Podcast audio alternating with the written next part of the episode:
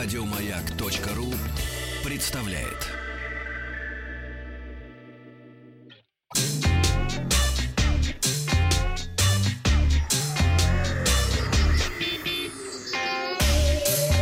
Страна транзистория.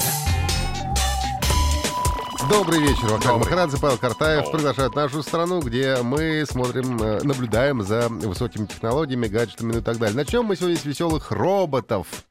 Дело в том, что вчера наступил китайский Новый год, как мы помним, и, естественно, в Китае это широко отмечалось. И а, появилось видео на YouTube, где как раз происходит это отмечание Нового года. Это транслируется все по китайскому телевизионному каналу CCTV. А, вот, и, Хороший канал. Ну, неплохой, да. Конечно, это аббревиатура CCTV. О. Да. Мгм. А, и э, китайский певец, мне неизвестный э, до этого момента, но с приятным, конечно, голосом, поет песню, наверное, прославляя наступивший Новый год. И в это время э, одновременно танцует 540 маленьких роботов и О. 29 летающих дронов. И надо сказать, что эти маленькие роботы очень неплохо танцуют, у них есть чему поучиться, и самое главное, делают они все движения совершенно синхронно. А, в общем, найдите на YouTube, а, очень н- интересно. Ничто не мешает им. Ничто не мешает танцевать 540 роботам, совершенно верно. А, Из Китая мы, значит, э, двигаемся в сторону корпорации добра, как называется Google. И, э, как говорят, Google в этом году, в 2016, а, хочет выпустить свой первый так называемый настоящий шлем э, VR виртуальной реальности. Дело в том, что сейчас существует э, шлем от Google э, из серии «Сделай сам». Называется он Google Cardboard. В общем-то, состоит эта штука из картона. И ты сам собираешь из картона э, держалку, на которой держится вот этот самый э, шлем виртуальной реальности. Ну, он стоит, естественно, не очень дорого, потому что он картонный, но, тем не менее, э, говорят, что хотят настоящий взрослый шлем теперь они выпустить, и он станет эм, конкурентом для аналогичного шлема виртуальной реальности от э, компании Samsung, Samsung Gear э, VR. Нужно будет вставить смартфон в корпус, соответственно, этого шлема со встроенными сенсорами движения. Ну и, как говорят, что, кстати, неплохо, Google собирается интегрировать эти технологии виртуальной реальности в операционную систему Android. Будем надеяться, что в этом году, в 2016, все это произойдет и ориентировочно в мае, возможно, уже этот шлем будет представлен. Хорошие вести для тех, кто любит Инстаграм так, как любим его мы. Э, наконец-то э, социальная сеть Инстаграм добавила функцию, которая позволяет пользователям э, переключаться между несколькими записями. То есть раньше как было? Если у тебя несколько э, аккаунтов, да, несколько учетных записей, то тебе каждый раз нужно было отлогиниваться, заново вводить свой логин, пароль от другой записи. Только таким образом можно было зайти, что-то эм, опубликовать и так далее.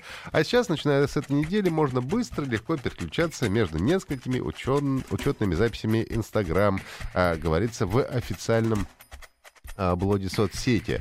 А, собственно, чтобы добавить дополнительную запись, нужно войти в настройки, и а, потом нужно нажать на имя пользователя в верхней части профиля, и тогда с легкостью сможете переключаться. Новая функция доступна в приложении Instagram C15, соответственно, для iOS и Android.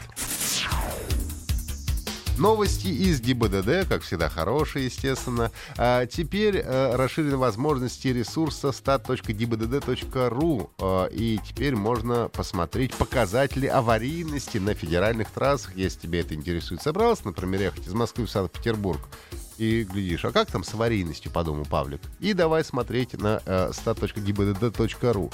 Э, собственно, э, сервис делает, э, что и заявлен. Можно ознакомиться с аварийностью на федеральной автодорожной сети и посмотреть статистические сведения о дорожно-транспортных происшествиях, которых, соответственно, все это фиксируется. Напомним, что раньше на этом портале стартовали онлайн-сервисы проверки водительских прав, история автомобиля по его вин и наличие неуплаченных штрафов. А, так что заходим, интересуемся и смотрим.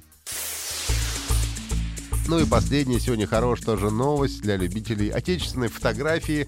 А, Государственная компания Рос- Ростех, э, которая принадлежит Красногорский механический завод, м, сказала, что намерена возродить бренд фотокамер «Зенит». А, Это очень востребованный продукт, и мы хотим сделать его люксовым парадом по аналогии с Лейка. Это заявил директор по коммуникациям Ростех Василий Бровка.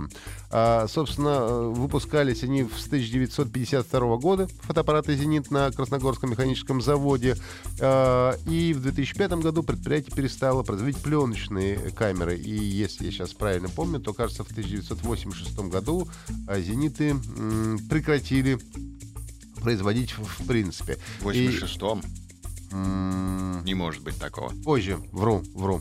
А, пленочный в 2005-м, значит, конечно, было позже. А, ну, и «Зенит» был хорошим фотоаппаратом, и неплохо было бы его возродить, говорят. Ну, компетенцию, конечно, мы уже потеряли, но могли бы возродить, а, говорил глава правительства, э, тогда еще Дмитрий Медведев, во время э, осмотра музейного комплекса «Новый Иерусалим». Он и сейчас глава правительства.